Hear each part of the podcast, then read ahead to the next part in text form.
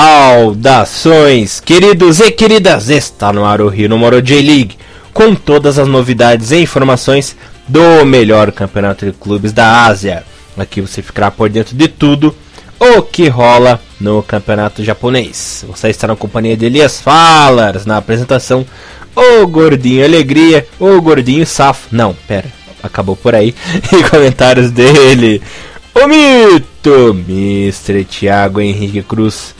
O Tiagão, o japonês voador. Tiagão, tudo bem com você, queridão? E aí, Elias, bom dia, boa tarde, boa noite para todos os nossos amigos. Chegamos aí ao nosso último Renan Marão do ano. Né? E comigo tá tudo em ordem. Né? Final de Copa do Imperador, lista para a Copa da Ásia. Temos muito para discutir hoje, meu querido amigo Elias. É, galera, quem diria aí, nosso último Maru do ano. Vai um presentinho de Papai Noel para vocês. E voltaremos o ano que vem com a Copa da Ásia. Lembrando que o Rinomaru será um pouquinho diferente, né? Já que a J-League acabou terminando. Hoje falaremos da Copa do Imperador e também uma, uma faladinha rápida da lista final dos jogadores convocados da seleção japonesa para a Copa da Ásia. Bom, Tiagão, chegando ao primeiro assunto, né? A final da Copa do Imperador que movimentou aí o futebol japonês. E adivinha, é galera, parabéns ao Gamba Osaka conquistou a tríplice coroa, né?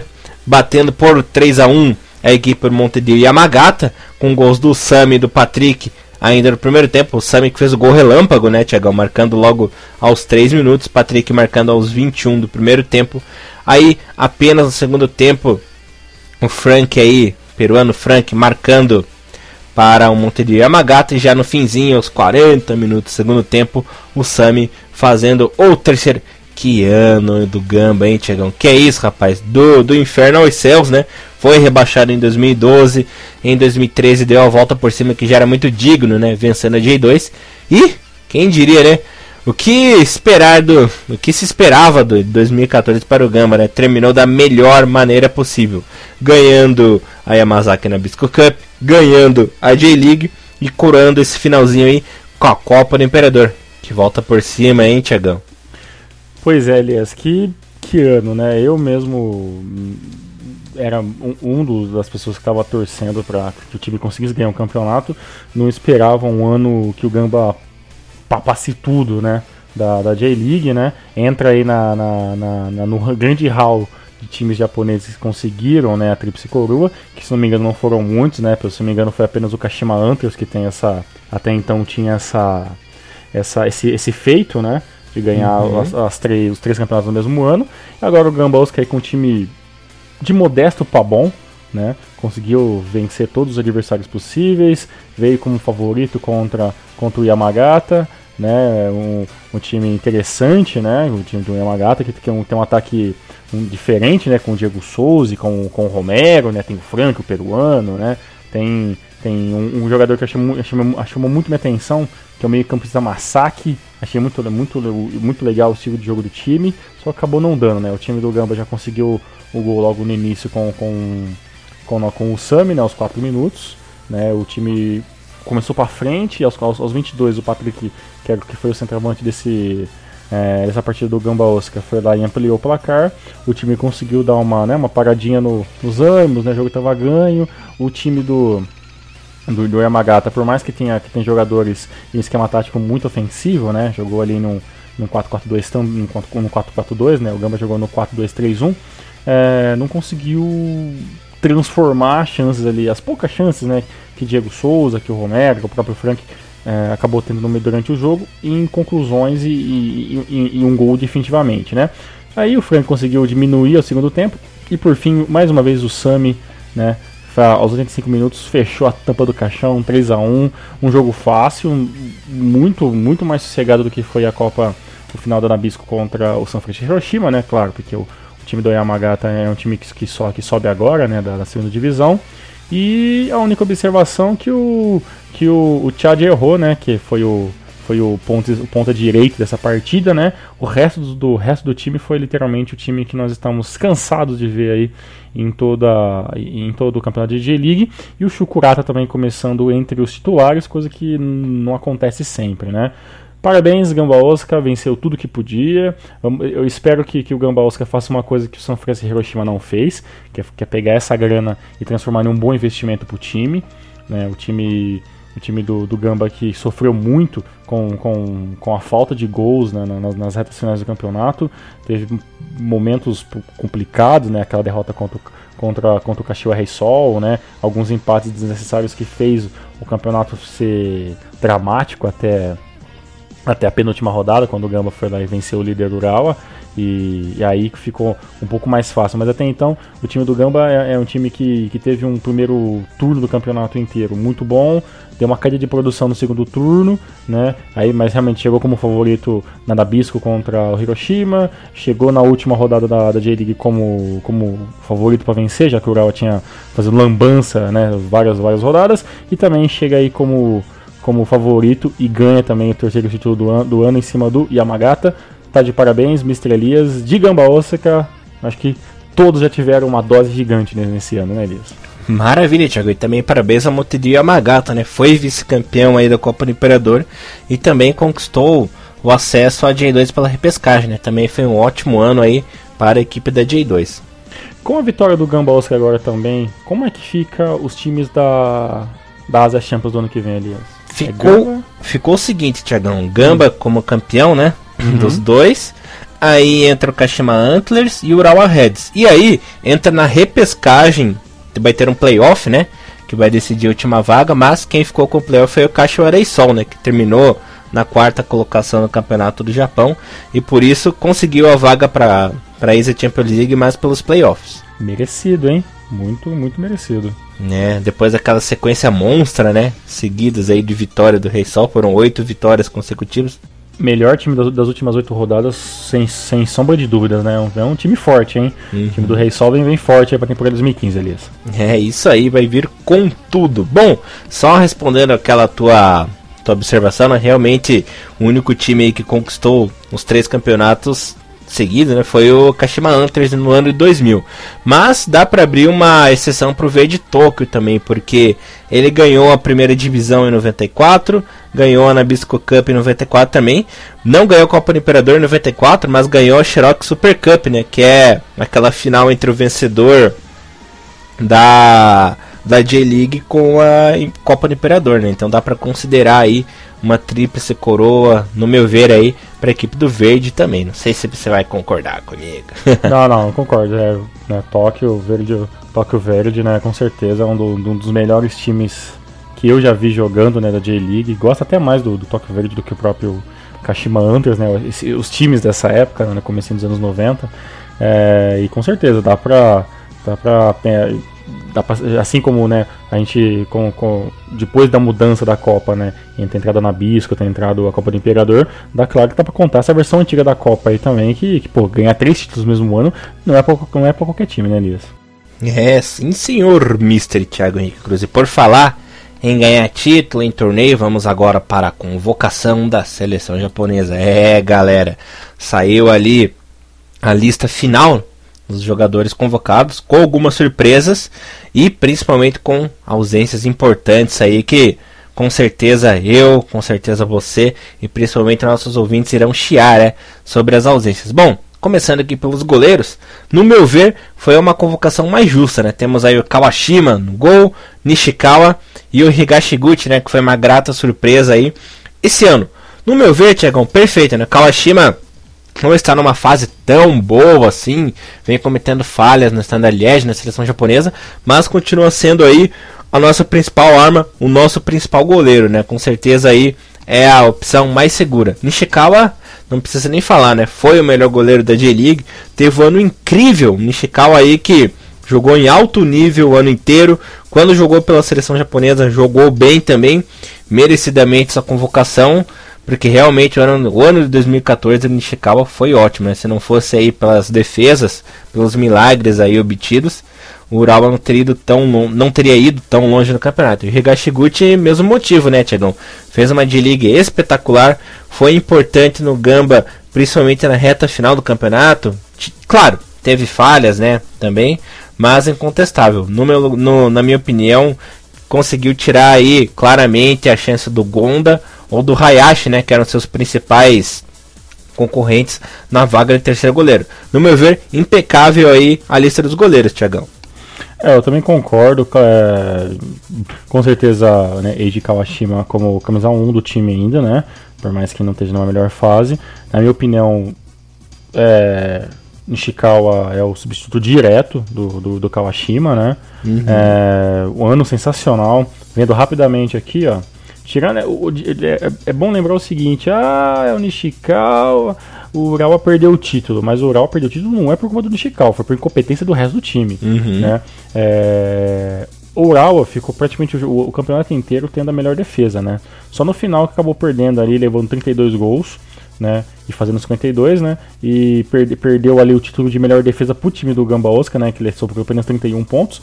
E o uhum. time também do Kofu, que também sofreu apenas 31 gols no campeonato inteiro. Mas a diferença é que o Kofu fez apenas 27, né? Então sofreu mais do que fez.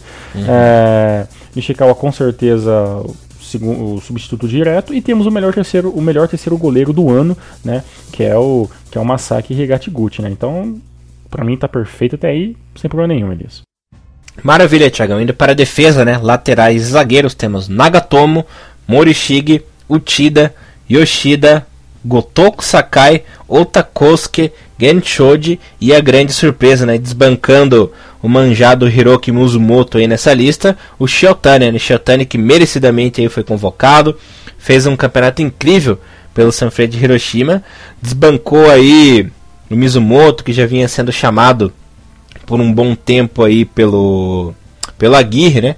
Merecidamente. Agora, falando das ausências, né, Tiagão? Eu teria chamado o Maquino para essa seleção porque fez uma boa D-League, foi seguro, foi importante aí para o Urawa Reds, né, Tiagão? E também teria convocado o Hiroki Sakai, né? Hiroki Sakai que vem jogando muito bem pela equipe do Hannover 96, acabou perdendo essa vaga pro Ota, né? Pro Ota que vem, vem indo muito bem na equipe do Tóquio.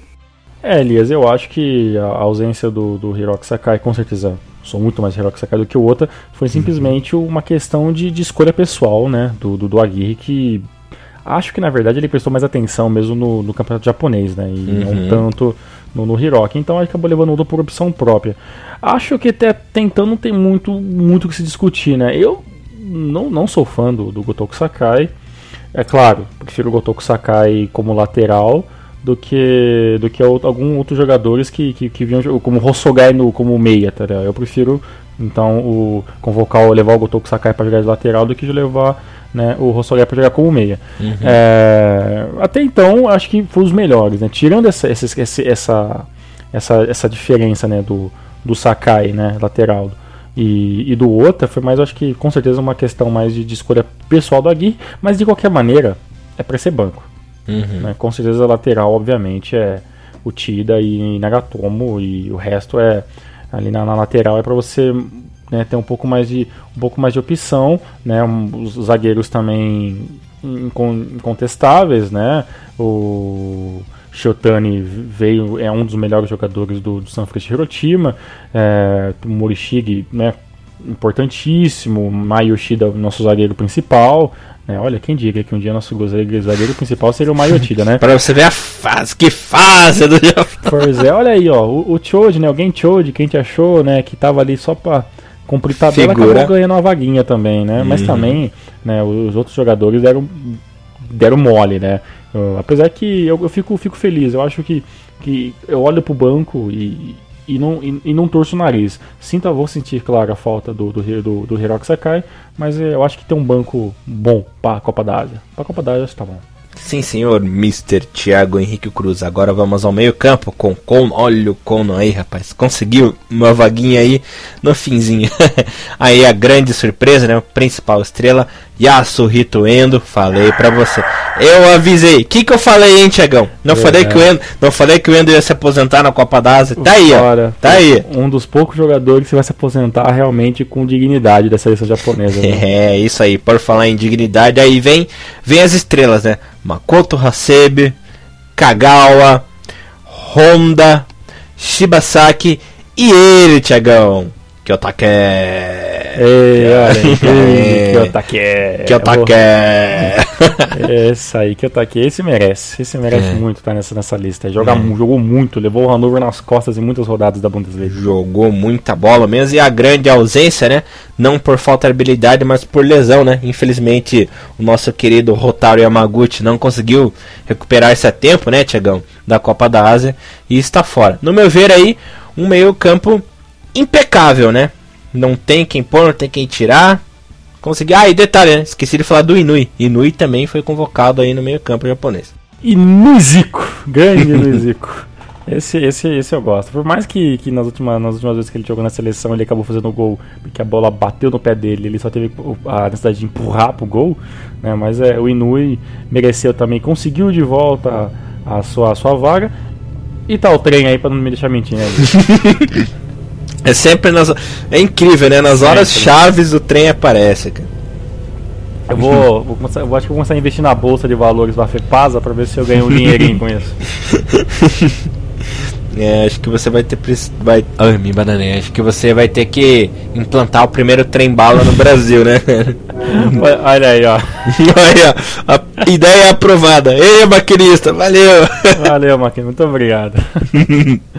Meio campo impecável, eles não tem, mesmo, não tem mesmo o que falar. Eu só tenho uma dúvida: será que o Kono vai ser. Kono vai ser banco, né? O Kono não vai ser. Não, não tem gás pra, pra ser titular, né? Seria um negócio inacreditável. Eu, eu tenho até uma dúvida se o Endo vai ser titular. Eu acho que realmente o time começa com além de Kagawa, Honda, começa com Gaku Shibazaki e Makoto Hasebe. Né? E o certeza absoluta disso.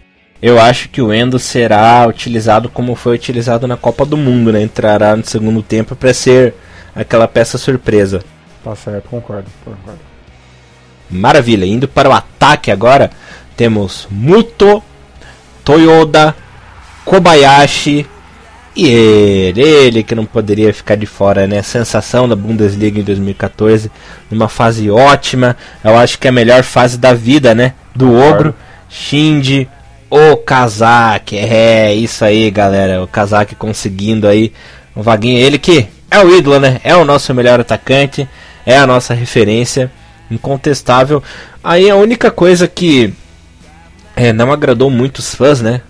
Teve um rebuliço aí na internet nos últimos dias que foi a não convocação do Sami, né? O Sami que fez uma, uma excelente J-League, merecia essa convocação, mas eu soube que nos bastidores ali da não da comissão técnica, mas da cartolagem da seleção japonesa, Tiagão, que o Sami não é muito bem visto porque ele é um jogador muito bad boy, muito indisciplinado, encrenqueiro, boca suja. E como todos sabem, né, a cultura japonesa é uma cultura muito regrada, uma cultura muito certinha. Então isso não é muito bem visto, não é visto com bons olhos, né? Coisa que já aconteceu muito com o Kazu. O ficou de fora da Copa do Mundo 98 por causa disso, porque era muito estrelinha, muito chata. Quase aconteceu com o Nakata também, né, Tiagão? Nakata quase ficou de fora da Copa do Mundo 2002 por ser encrenqueiro, por ser bad boy. E agora aconteceu com, com o Sami, né? Ficando de fora dessa Copa da Ásia. Coisa que o Nakata também ficou de fora da Copa da Ásia 2004, porque teve uns atritos ali de, ah, quer saber? Tô dispensado, não vou jogar essa Copa de merda. Foi- resumidamente foi isso que ele falou. É, né? mas tem um, pro, tem um problema, assim, tem uma, uma grande observação pros fãs novos, né? O Sami, como o Elias já cantou dizer, né, às vezes até na, inter, no- na internet, mesmo discutindo com a galera do, do futebol nipom, o Sami nunca teve grandes grandes perspectivas na, na JFA, essa é a grande Uhum, verdade. uhum. Teve um ano muito bom, mas a gente viu muitas partidas do Sami não fazendo nada, né? Uhum. Tá aí a final da Nabisco Cup pra não deixar a gente mentir. Tudo bem, jogou, deu uma melhorada, mas o Sami é aquele jogador, né? Sobe, depois desce. Uhum. né? Então acho que, que é até plausível a ausência dele.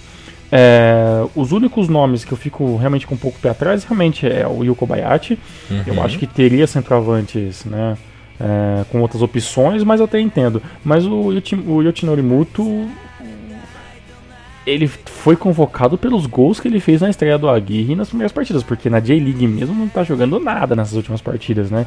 Então, assim, acho que, que o Muto conseguiu essa vaga aí pelo aquilo que ele fez recentemente, Uhum. não porque ele tá fazendo. Né? E o Rei Toyoda, eu acho que, que para mim, acho que é o, é o- é o grande nome, né? Dessa, Uhum. do- do- da galera que nunca teve muitas oportunidades. Só que Uhum. tem um problema, né? Eu, vou, sim- eu, eu acho que eu acho que mesmo que, tudo bem, quer levar o Yoko Bayati, mas eu acho que no lugar do Kobayashi, eu, Junya Tanaka, eu acho que era uma opção melhor. Viu? Olha, como, como eu vinha falando, desde a época do Renomura de Elite, se for para levar alguém do, do frontal, um atacante, leva o Kubo. O Kubo foi duas vezes seguida artilheiro Sim. da J-League, está muito habituado, faz exatamente aí 10 anos, 11 anos que ele já joga pela seleção japonesa principal, né? teve sua estreia na principal em 2003, é um jogador que está habituado. Tudo bem que não fez uma boa Copa do Mundo, né? Mas se for para levar alguém do Frontale, levar seu Kubo, né? Com certeza. E assim, é, o, o Agui tinha algumas opções. Inovar demais, no caso ele acabou fazendo, que é levar né, o Yuko Bayati. Ele poderia fazer uma inovação ainda, ainda melhor que ele levar um jogador multiposições que é, que é o Tanaka, né, o Junya Tanaka, que joga no Sporting e, e, joga pra caralho, né, jogando pra caralho no, no, em Portugal, joga de meio, joga de lateral, joga de centroavante, joga de, de segundo atacante, e tinha jogar na defensiva, jogar no mais, no mais simples, que era o Okubo. Acabou optando pelo Yuko Bayati, que com certeza vai ser banco, né, que com certeza o Yoko Bayati não vai conseguir bater de frente com o Shinji Okazaki e com o Yoshinori Muto, a não ser que aconteça algum, né, alguma um grande problema aí, uma contusão, um jogador que jogue muito mal, ou realmente o Aguirre tenha, tenha na cabeça dele um posicionamento para jogar com o Kobayashi que a gente não esteja vendo na prancheta, né? Que é o esquema uhum. que o Japão vem jogando. Mas vamos, vamos esperar, né? Então, é, do ataque estamos bem servidos e temos ali um jogador que não dá para saber muito, que no caso é o Yuko Kobayashi. Maravilha, Mr. Thiago Henrique Cruz. Só informando aos nossos ouvintes que o Japão tem sua estreia marcada na Copa da Ásia, né? No dia 12 de janeiro, diante da Palestina, né? Jogando na cidade de Newcastle. E depois, no dia 16 de janeiro, enfrenta o Iraque, em Brisbane. E fechando a primeira fase, né, o terceiro jogo, no dia 20 de janeiro, enfrenta a Jordânia em Melbourne. Que graças a Deus, espero, né, que espero que Deus nos dê essa oportunidade já esteja classificado aí no terceiro jogo e não precise correr atrás do resultado, porque a Jordânia, é, desculpe usar o termo, mas é um time filha da puta, né? A Jordânia sempre faz questão de fuder a seleção japonesa de todas as formas. Então espero que o Japão já esteja classificado nessa segunda, nessa terceira partida, porque o time chato essa Jordânia, hein? Pois é, e outra coisa, né, Elias? É a gente tá Copa tá Copa das 2011 até pra gente, a gente mentir, né? Com uma chave fácil, o Japão se complicou na primeira rodada, né? Uhum. Mas é contra a Palestina para fazer três pontos. O Iraque dá para vencer o Iraque. O Iraque já não é aquela equipe, né? De, de botar, botar tanto medo no, no, no cenário asiático, né? O Iraque uhum. é, um, é, uma equipe que, que tem um que tem um, tem um histórico, né? De vitória sobre grandes times. É, não é, não é nem sombra daquele Iraque campeão de 2007, né? Exato. Então, e a Jordânia, ele é aquele time que às vezes está ali de, né, tá ali como uma terceira força, mas o, o, o tem jogadores de uma estatura média para alta, tem jogador tem pontas muito rápido, então a Jordânia, e acho que dessa chave a, a maior bucha é a Jordânia que é o, uhum. é o uhum. nosso último jogo, né? Então realmente eu quero cravar aqui que na minha opinião o Japão tem uma certa obrigação de passar fase nessa fase. Pode não passar em primeiro, mas tem uma obrigaçãozinha de, de, pelo menos fazer três pontos no, na Palestina, jogar pela vitória contra o Iraque e aí para poder jogar contra empate contra, contra a Jordânia. É, e uma última observação que eu fiz que eu acabei pagando metade do raciocínio quando, quando você falou do Sami cortado e você falou que, que, que o Kazu foi cortado da Copa e foi cortado da Copa da Ásia também o, o Nakata. Tem uma observação, né? O, nessa época do, do Kazu, não sei se você concorda comigo. O Kazu era um grande herói para o povo japonês e jogador muito interessante, muito carismático, só que ele não tinha muita grife internacional. Uhum. Por isso que eu acho que a boicotada que ele teve não, não teve assim um estrondo muito grande fora do Japão. Só no Japão mesmo ali, o resto do mundo tava um pouco se fudendo.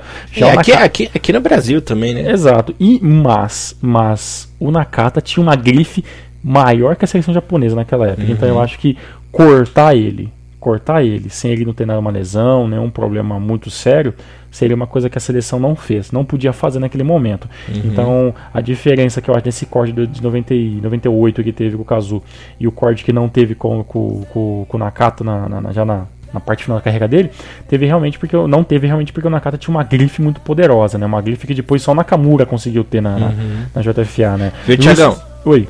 É, o Nakata em 2002 ele era tão valorizado, o passe dele, que ele estava no top 10 dos jogadores mais caros e mais valorizados do mundo, né? Ele que era atleta da Nike, né? Naquela época.